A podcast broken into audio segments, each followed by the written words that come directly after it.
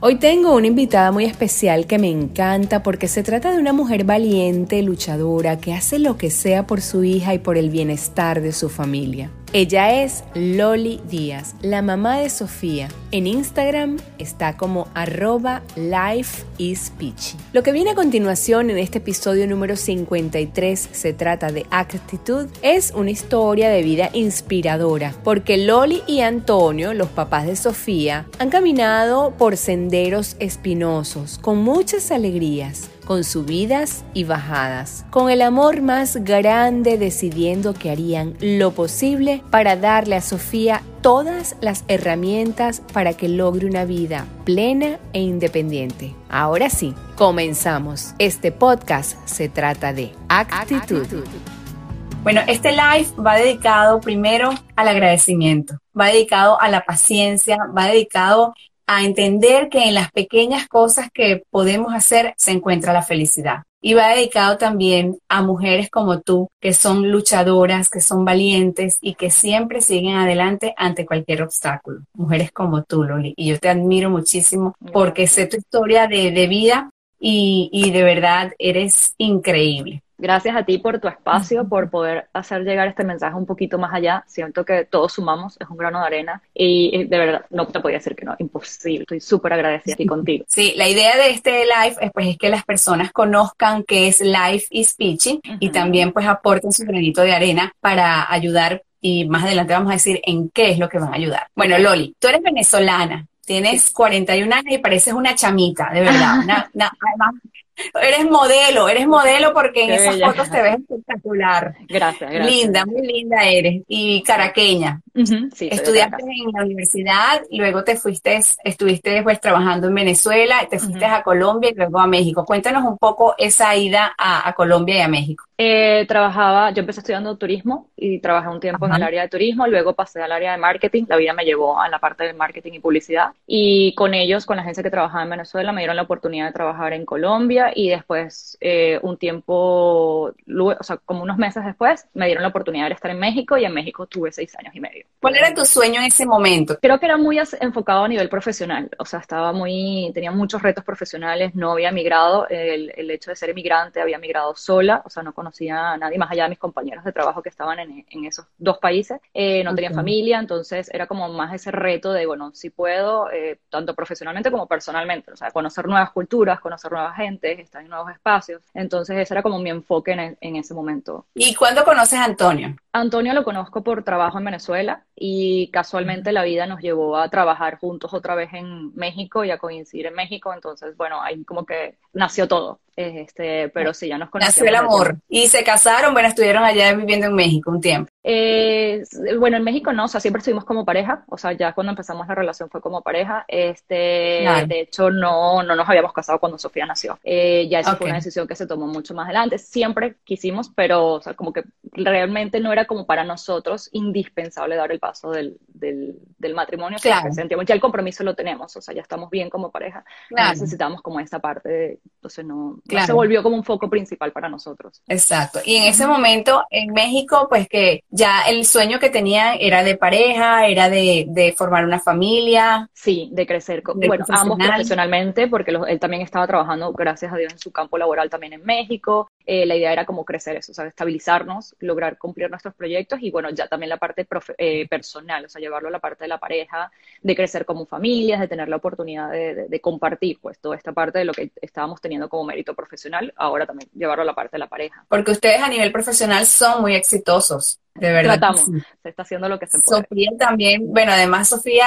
eh, este, tiene una mamá espectacular y un papá también que es extraordinario pues hablando un poco de Antonio, Antonio París, que es tu esposo, eh, tiene, bueno, leí por ahí que tenía 11 premios en diferentes mm, categorías de Emmy. Correcto, tuvo la oportunidad de participar en algunos proyectos muy chéveres y bueno, sí, le ha ido muy bien, gracias a Dios. Cuéntanos un poco, entonces llega Sofía en México, nace Sofía. México. Sí, ella nace en México, este, como a los... El embarazo fue un embarazo bastante complicado, la verdad fue un embarazo donde estuve en cama la mayoría del embarazo, casi siete meses. Eh, tenía contracciones, tuve placenta previa, hubo en algún momento un poco de desprendimiento en la placenta, eh, tenía mm, sangramientos muchísimo, entonces bueno, fue un embarazo bastante complicado.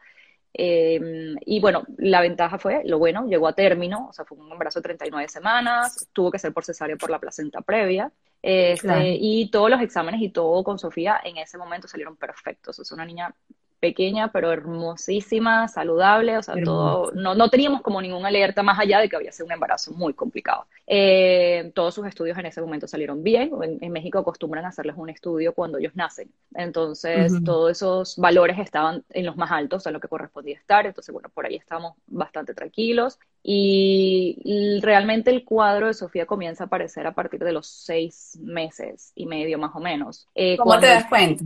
Me doy cuenta porque a nivel, el pediatra me comenta y me dice, mira, ya tenemos que pasar de la parte líquida, o sea, ella, alimentaba, o sea, con pecho, este, sí, la mayoría fue pecho, muy poco fórmula, la verdad.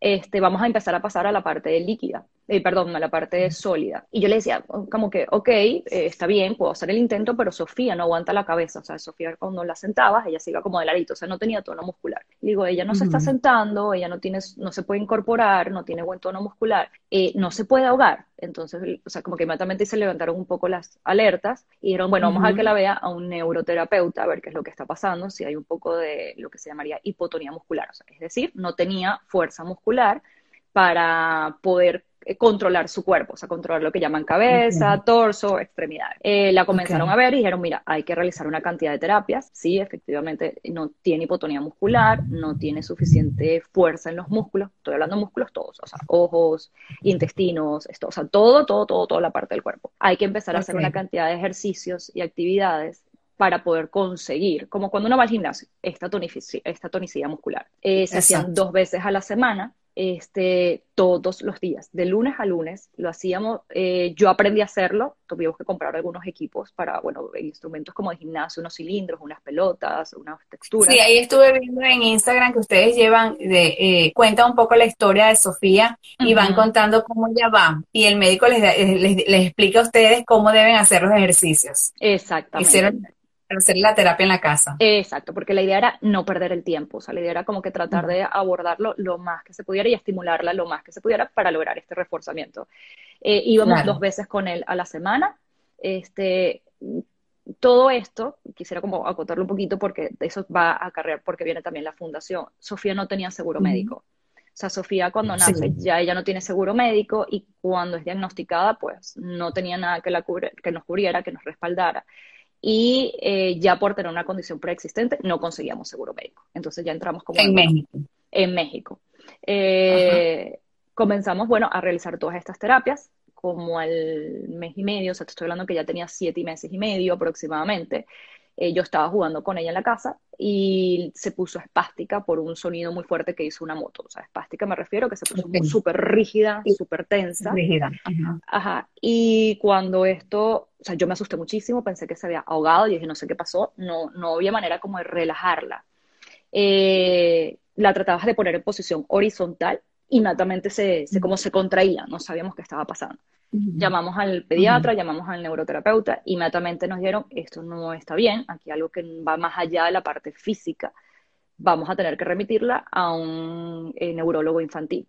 Entonces nos remitieron con la neurólogo infantil de directora del Hospital de Niños de allá de México y ella comienza a tratar a Sofía. Entonces ahí comenzaron una cantidad de estudios como electro electroencefalogramas, eh, resonancias magnéticas, en algún momento se trató de hacer en México estudios genéticos, todo para ver de por qué estaba pasando esto, de dónde venía y cuál era la causa, porque en teoría todo estaba bien.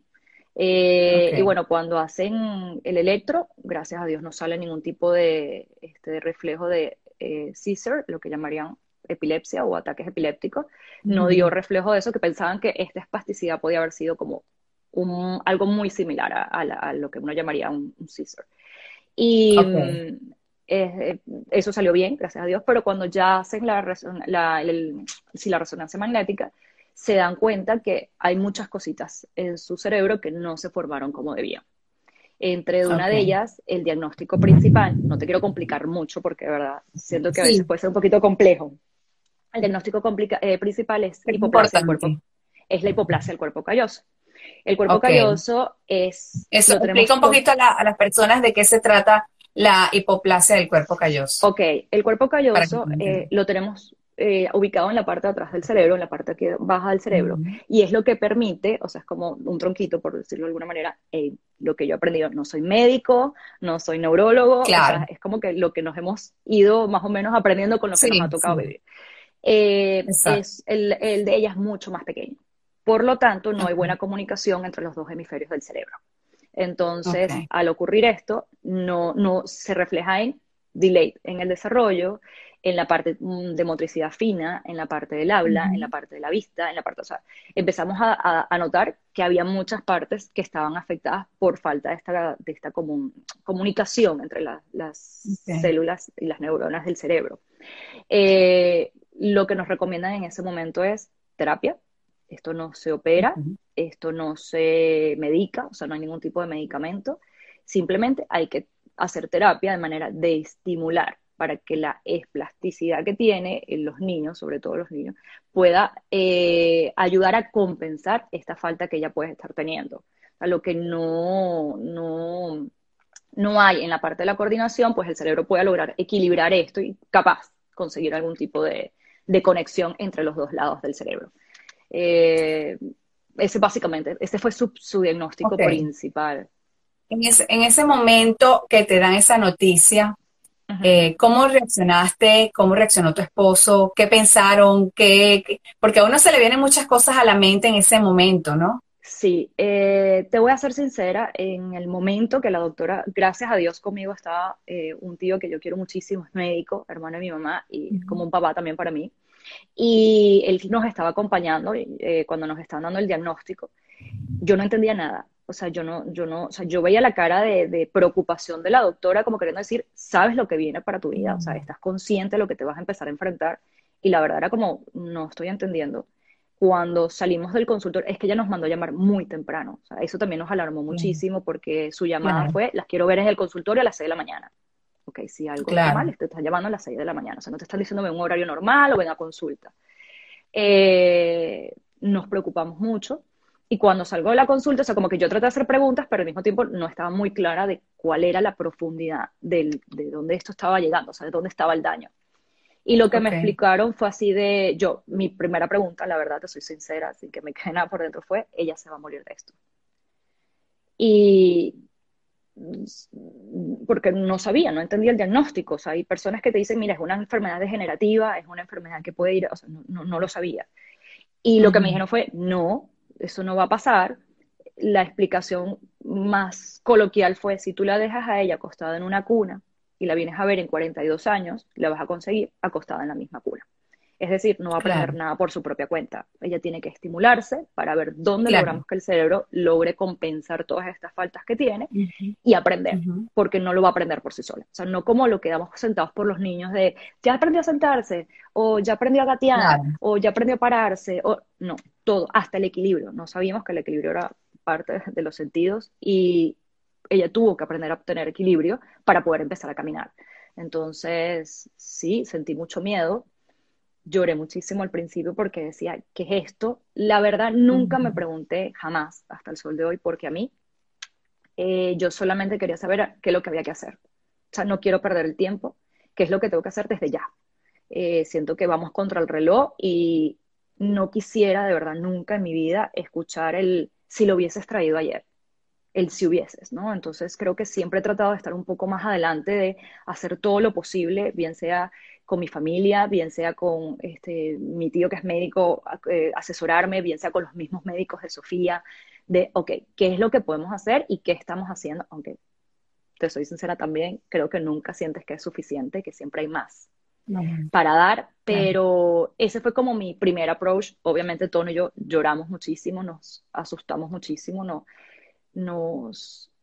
Si tienes muchos temores, muchos miedos. Creo que con el tiempo ha sido de qué va a pasar cuando nosotros no estemos, porque bueno, no somos eternos, qué va a pasar con Sofía eh, eh, de esa manera que siento que obviamente nadie la va a cuidar como la cuidamos nosotros, ese temor del mundo cruel en el que estamos, que por más que hoy, por hoy creo que estamos en unos tiempos donde se está obteniendo más conciencia de las personas que son un poco diferentes, ¿no? Eh, pero igual sigue siendo un mundo muy cruel al que no estamos preparados para ver lo diferente que puede llegar a ser las personas, ¿no? Y las necesidades. Entonces, em, pues ahí, apoyándonos, o sea, sí. Claro. Claro, y seguir, seguir haciéndole las terapias hasta que, pues, porque como los niños se desarrollan durante los primeros años de vida, tienes que seguir, pues, reforzándole todo. Sí, eso, eso, no va, no, no, es un sin parar. O sea, la verdad es que es un sin parar el tema de las terapias hasta que ella no, digamos, nuestra mayor expectativa, nosotros nos los han preguntado, casi que nos, de verdad nos casi, mira, pero tú esperas que Sofía a la universidad.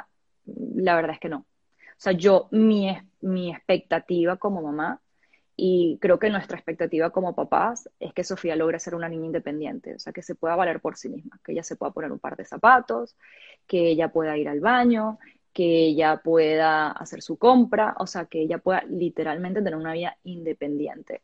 Eh, de la manera que sea, no lo sé, por ejemplo, no habla eh, y estamos buscando es la manera de, ok, si no vas a hablar, por lo menos que te puedas comunicar, o sea, que tengas herramientas donde tú puedas comunicar y pedir y, que la gente pueda entender eh, lo que tú estás necesitando o lo que puedes estar padeciendo, porque a veces te lo pregunta.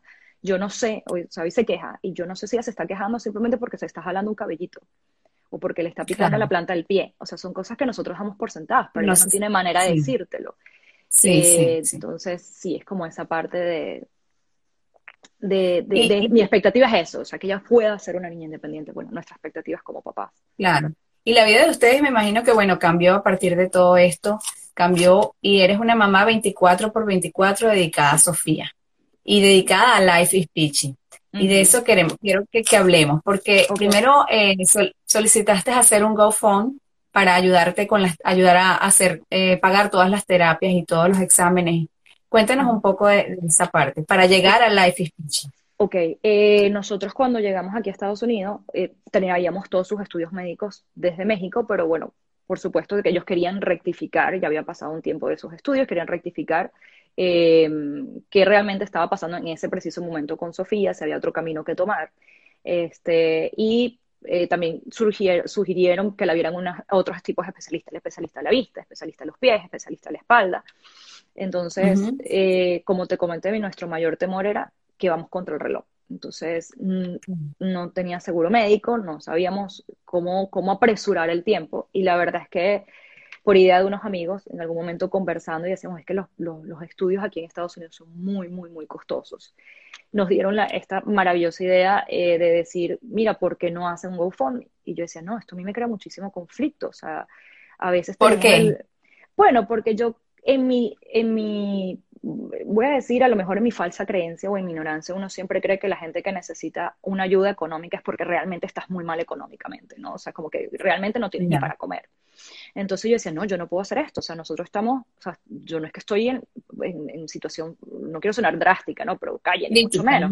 Ajá. Em, y estos amigos que, me, que hablaron con nosotros, me acuerdo perfectamente, en la sala de su casa, nos decía, pero yo puedo darte 20 y a lo mejor el del lado te puede dar 20, o sea, a lo mejor no te puedo dar los 10 mil o los 15 mil que necesitas, pero te puedo dar 20 y el otro te puede dar 20 y cuando vienes a ver, le logras hacer los estudios a Sofía y no esperas y no pasa más tiempo, o sea, no vas a seguir perdiendo el tiempo. Y eso de verdad nos hizo pensarlo y recapacitar y decir, la verdad, la que está pasando por cuestiones de pena o por cuestiones de incomodidad, las consecuencias las va a pagar Sofía, porque realmente quién es esto es para Sofía. Decidimos abrir el GoFundMe y inicialmente era para pagar los estudios genéticos, resonancia magnética, electro, o sea, todo lo que nos estaban pidiendo, eh, vista, eh, espalda, o sea, todo lo que nos estaban pidiendo los, cada, médico, cada especialista.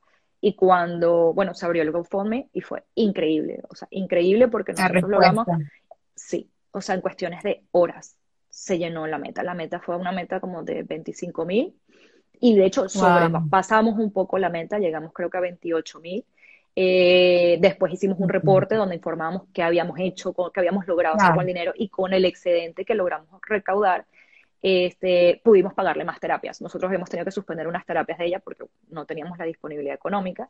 Pudimos reenganchar estas terapias que las ha tenido hasta ahora. Entonces nos sentimos como que nos dio ese empujón para poder seguir y que bueno, y saber si estábamos encaminados o no. Ahí comenzó tratamientos de la vista, por ejemplo, usaba parches para fortalecer el músculo del ojo. Eh, usa soportes para caminar, que eso le da como una estabilidad. En, Venezuela, en algún momento, hace muchos años se llamaban zapatos ortopédicos, pero aquí son como unas bases. Aquí no llega a ser zapato, va dentro del zapato. Eh, con eso también logramos hacer, bueno, los estudios de la espalda, o sea, todo lo que eran las radiografías y estudios de espalda para ver si ella estaba presentando una pequeña desviación en la columna. O sea, logramos hacer muchísimas cosas gracias a todo el mundo que nos apoyó, de verdad fue increíble. Y cuando todo esto comienza a pasar, me abrumé muchísimo yo decía, ¿cómo yo agradezco esto? O sea, de verdad que a veces me quedo corta con la palabra gracias. Yo, o sea, yo siento que la palabra gracias queda muy corta en, en, yo le, lograr, mm, tanto Antonio como yo, expresar las emociones que estábamos sintiendo en ese momento del apoyo de nuestros familiares y amigos de todas partes. O sea, era gente que donaba de Europa, gente en Venezuela, hasta la situación que está en Venezuela igual nos apoyaron, aquí en Estados Unidos, gente que ni siquiera yo conocía. O sea, fue, fue increíble y que tuvieron confianza y fe en nosotros. Em, y por cómo son ustedes, por lo que, por, por, lo que por lo que hace mucho tiempo venían demostrando como personas por lo, por lo bonito como pareja, por, porque eso se siente, eso se siente. Sí, o sea, probablemente sí, pero igual tú no lo ves. O sea, es como que te niegas un poco a verlo, no, no estás como muy claro. Eh, y cuando yo le digo, ok, yo quiero hacer algo que yo le pueda mandar a la gente por agradecimiento. O sea, todo el que donó, yo quiero hacer algo para mandarles, mira, o sea, gracias por haber apoyado a Sofía, gracias a ti, Sofía, hoy se pudo hacer esto, gracias a ti, Sofía, está en esto. Y se me ocurrió hacer unas pulseritas súper sencillas. La verdad que la idea inicial fue algo muy pequeño, muy sencillo.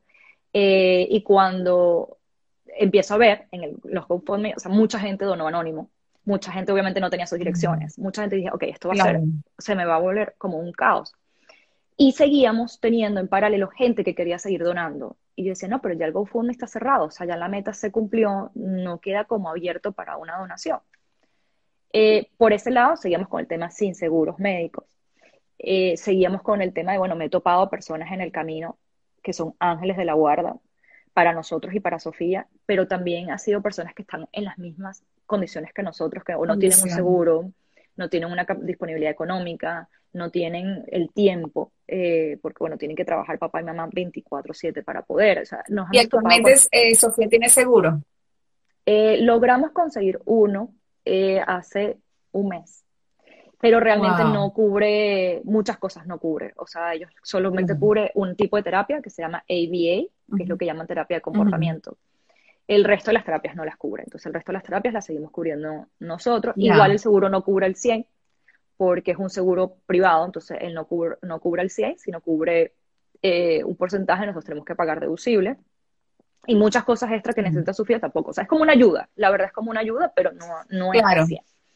Este, y... Mm, Entonces viene la, la idea de, del GoFund, que querías mm, este, agradecer a muchas personas, pero entonces, como no tenías, pues las direcciones eran anónimos, que entonces allí es que es donde surge Life is Pitching. Y digo, ok, quiero hacer algo, la gente quiere seguir donando, pero yo no voy a seguir recibiendo algo que yo no dé nada a cambio. Y yo quiero que las personas, o sea, me parece súper lindo cuando realmente yo veo Life is Peachy como compra con un propósito, que cuando tengas una pieza Life is Peachy es una pieza que significa algo súper importante, más allá de que estés a la moda, de que sea trendy, que sea lo que se está usando, que sea de buena calidad, o, o sea, es lo que realmente significa, o sea, esa pieza que llevas contigo, esa pieza significa que hay una personita que está pudiendo avanzar un poco más, que hay una personita chiquita que se le están dando herramientas para seguir avanzando. Y como ella, en un futuro esperamos poder tener más personitas a las que podamos ayudar o más papás a los que podamos ayudar, de una u otra manera. Entonces, es como realmente el trasfondo y lo que viene detrás de toda esta pequeña pulsera de colores o de perlitas que puedes llevar contigo, o el pequeño, el pequeño collarcito que puedes llevar contigo, sino es la historia de lo que viene detrás. Y dije, ok, voy a hacer esto. Estamos, yo no podía trabajar porque estábamos aquí en Estados Unidos por visa de talento de mi esposo y en ese momento Antonio, mm, lo que yo tenía era un permiso de estadía, o sea, yo no podía trabajar. El año pasado, cuando empieza el tema de la pandemia, ya estábamos haciendo los trámites de residencia y el abogado nos dice, mira, vamos a, ya la residencia está por salir, ya en cualquier momento te van a llamar a poner huellas, o sea, todo lo que es el trámite legal acá. Y dije, ok, si esto viene, voy a hacer en serio lo de Life is Pitch. No quiero que me reviente la residencia en la cara y no ver arrancado. Yo voy a empezar a hacer desde ahorita. Y voy probando material, voy probando qué es lo que quiero hacer, en qué puedo ser buena, haciendo cursos, preparándome. Y la verdad, todo nació en pandemia. Esa, me tocó comprar todo material que me llegara a ciegas a mi casa, a ver qué servía, qué no.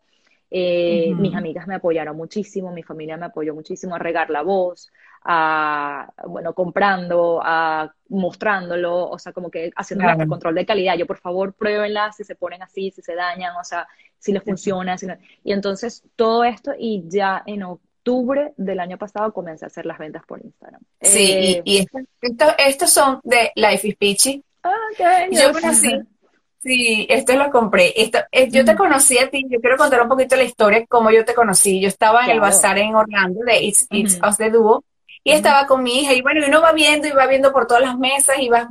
Pero cuando yo llegué a esta mesa donde estabas tú con otra persona, no recuerdo, y, y empecé a ver todo lo que tenías allí y agarré esta tarjeta que tengo acá y la leí. Yo, yo no terminé de leer lo que decía aquí. Yo inmediatamente le dije a mi hija, la miré y le dije, tenemos que comprar aquí. Eso fue todo. Y empezamos a ver y compramos varias cositas. y, y, es eso, una compra con propósito, una compra que va, sabemos que, que pues lo que se está recaudando va para Sofía, va con todo el amor del mundo. Y uno compra con una, con mucha emoción, con mucho amor. Incluso creo que te pregunté, ¿cómo está Sofía? Sí, sí, te pregunté por Sofía y que dónde está la mamá de Sofía y te dije yo, ajá, pero ¿cómo está Sofía? Y todo. Sí, sí, conversamos un ratico, me acuerdo perfecto porque es una compra que uno no le importa, ¿entiendes? No, ahí en ese momento, pues lo que sea. Y, y, yo me imagino que mucha gente como yo, pues se acerca a tu mesa y debe tener más o menos una experiencia parecida, porque de verdad es importantísimo en estos tiempos ayudar a los demás sin, sin, sin recibir nada a cambio, que era lo que yo decía en estos días. A veces hay que ayudar sin recibir nada a cambio. Y esto, eso es parte de la vida, porque eso a uno le, le da como felicidad. Bueno, en mi caso, a mí me da felicidad, me da mucha satisfacción. Yo creo que ese es el mensaje principal aquí, que todos apoyemos a Sofía a través de Life y Peachy, comprando accesorios, unos accesorios espectaculares, bellísimos, que están de moda y también para, para niñas, para jóvenes, para adultos, para lo que ustedes quieran, lo, tienen una, un correo interno también. Bueno, ahorita yo estoy aquí hablando de, tu página, pero, allí te, no, maravilloso, lo estás haciendo muy bien, lo estás haciendo muy bien. Lo importante, sí, lo importante es que puedan apoyar a Sofía y a su mamá Loli y a su papá Antonio para ayudar a pagar las, algo así dice, adorables terapias de Sofía. Como una palabra así que me, gustó muchísimo. De eso se trata Life is Pitching. Eh, habla un poquito más de tú, de, que conoces cómo, cómo es el proceso. Eh, bueno, el proceso de Life is Pitching.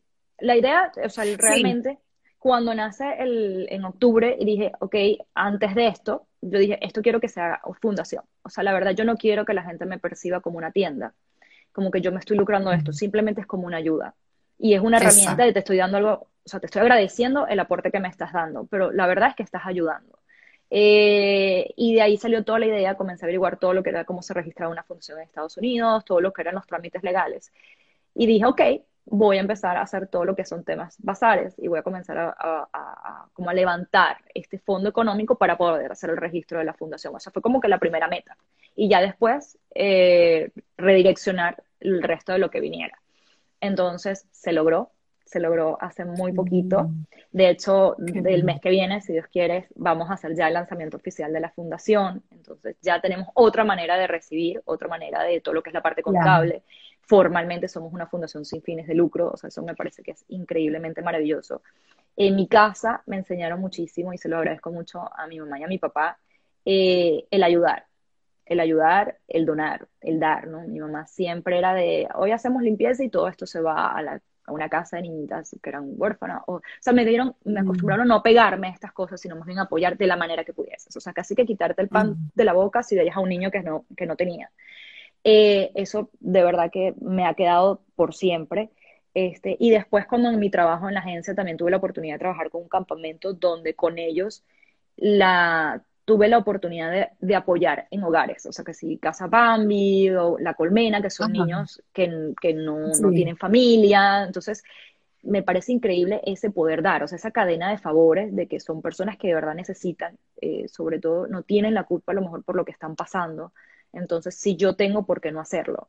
Entonces eso también lo quise eh, llevar a esta parte, o sea, no solamente Sofía, eh, sí es mi prioridad, le quiero dar una estabilidad de su vida, yo no voy, lamentando mucho, no somos eternos, quisiera como el día que yo me vaya acá, dejarla saber que va a poder estar tranquila, va a poder contar de pagar a una enfermera o pagar a alguien que la asista, o, sea, porque no sabemos hasta dónde pueda llegar sus avances.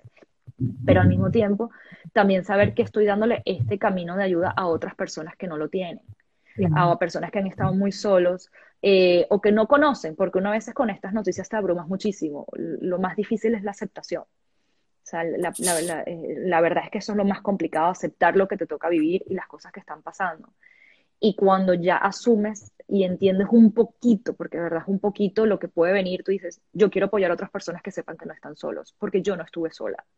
Sea, a mí me tocó patear calle, me tocó preguntar, a mí me tocó meterme en grupos, a mí me tocó levantar la mano y decir, me tocó ir a terapia para buscar ayuda, o sea, nos ha tocado hacer muchas cosas y no me da pena decirlo, simplemente es hay que hacerlo. Y por la salud de uno, considero que si nosotros como papás no estamos bien, pues no le podemos dar tampoco el bien a Sofía. Y quiero que los papás que estén en la misma situación se puedan sentir identificados con nosotros de, yo no quiero dar un curso de autoayuda, ni si se puede, porque cada problema es diferente, cada persona es diferente. Pero si yo en algo te puedo inspirar, pues aquí estoy. Si yo en algo te puedo guiar, pues aquí estamos. Eh, alguna duda que puedas tener, aquí estamos. no estamos solos. Eh, entendemos que hay mucho más empatía cuando estás pasando por este tipo de situaciones. Por más empático que quieras ser, eh, no lo entiendes al 100. Entonces, como cuando dices, bueno, eso lo vas a saber cuando seas mamá o papá. Sí, la verdad es muchas cosas que sabes cuando eres mamá o papá. Entonces, pues esto también tiene como su, su, partecita especial. Y sí, es llevar esta parte de, bien sea conocimiento, o sea, bien sea que ponerlos en contacto con algún médico, bien sea darle algún equipo que necesiten para su casa, o sea, todo lo que pueda hacer ayudar, pues lo, que, lo que está el amor del mundo. Sí, es una labor extraordinaria porque, bueno, es para Sofía principalmente, pero cuando ya la fundación pues tenga bases, vas a ayudar a muchas otras personas y eso es súper importante porque muchos, muchos de los que llegamos a este país pues llegamos como que, ¿para dónde vamos? No sabemos, y más pues, en esas condiciones. En este, te quería preguntar algo. El año pasado, en el Día de Acción de Gracias, mostraste un video en tu cuenta de Instagram, Life is Peachy, del avance que tiene Sofía.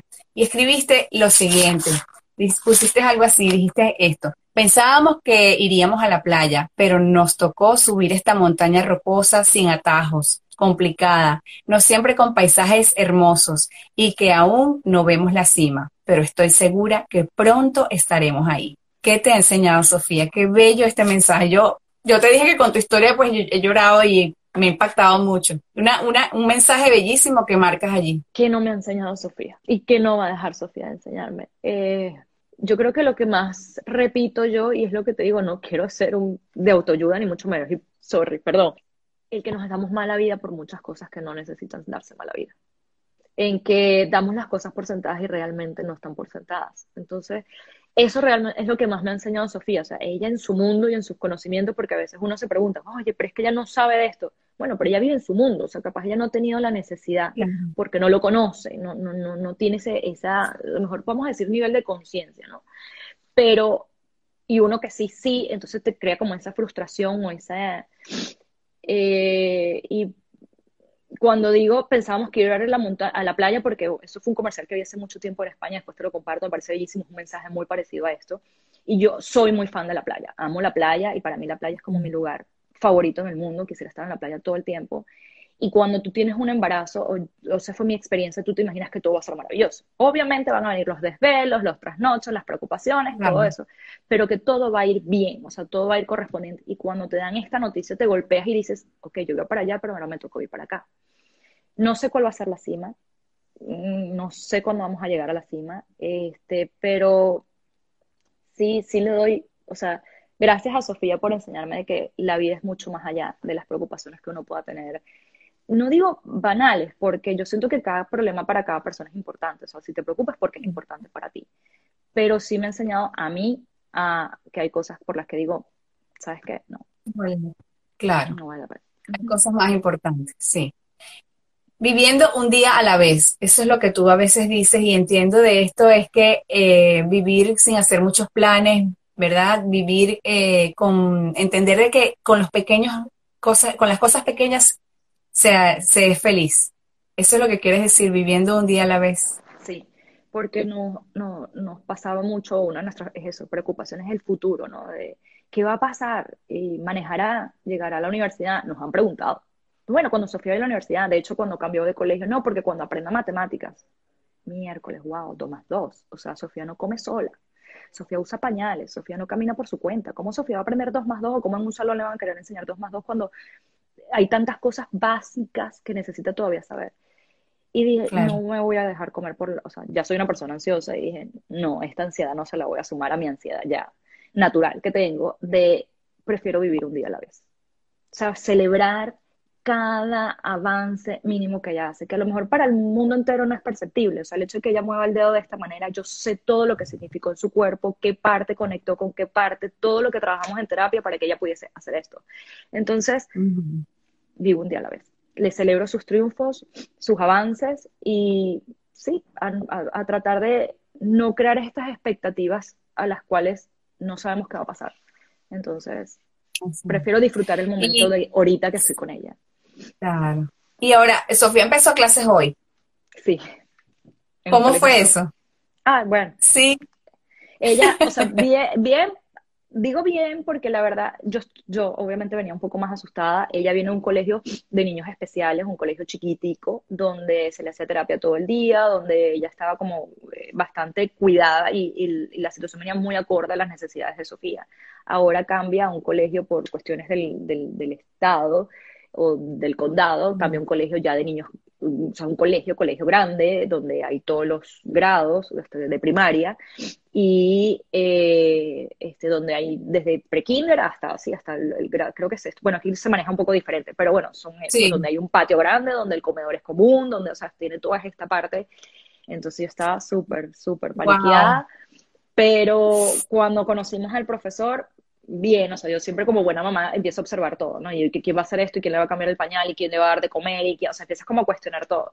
Pero verdad, el, es un teacher, el, el, teacher muy encantador, y en su salón, es un salón de niños eh, con necesidades especiales, solo está Sofía, es la más chiquita de las niñas, y hay dos niñitos que están con ella, que están aproximadamente en tercer grado. Entonces va a estar compartiendo el salón solo con tres niñitos, o sea, como que va a ser muy petit para ella. Entonces, bueno, ah, se quedó tranquila, en teoría pasó un buen día, su mamá no tanto, pero bueno, ya sí. Claro, claro, me imagino.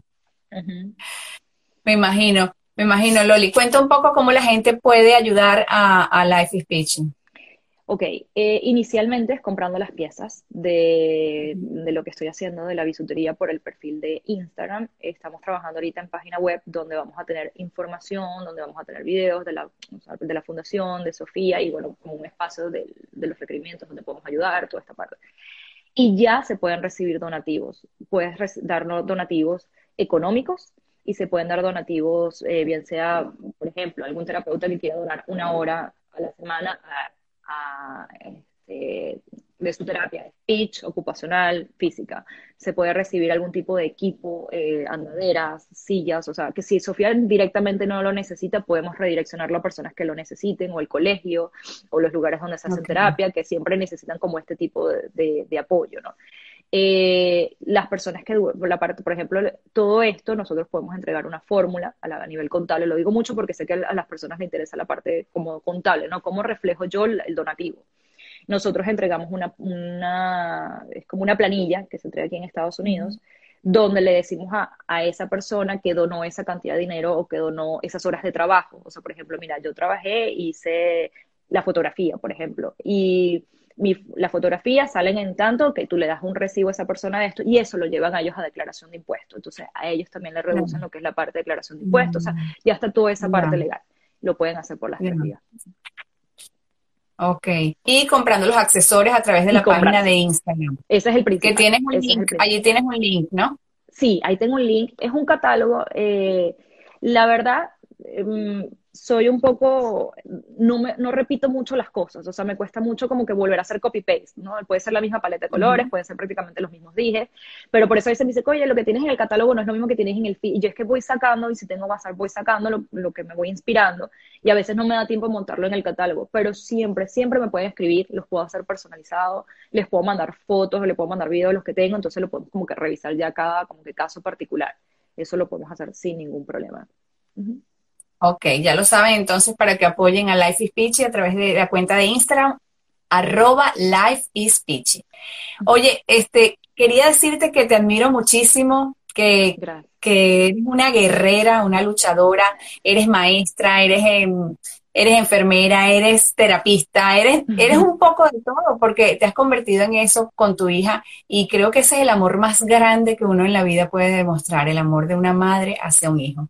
Yo quisiera que, que le dieras un mensaje también a esas mamás que, que pueden estar pasando por una situación parecida a la tuya y no encuentran pues una, una, una aceptación o no encuentran qué hacer, ¿qué, ¿qué, mensaje le darías? O a las mamás también que están aquí, todas las personas conectadas, que a veces estamos desesperados por, nos preocupamos por tantas cosas y la vida es tan, tan sensible, tan sencilla, que nos, nos preocupamos por tantas cosas y, y, a veces no vale la pena.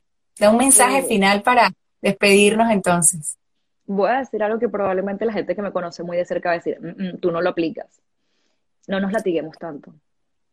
Nos latigamos muchísimo, nos cuestionamos todo. O sea, yo de verdad aquí me cuesta entender que, que, que soy una supermamá porque siento que nunca es suficiente. Y creo que el mejor resultado es ver a nuestros hijos felices. Yo siempre digo, la paternidad es complicada, todos los papás del mundo, y la paternidad es muy complicada con Sofía a mí me tocó un nivel un poquito más complicado.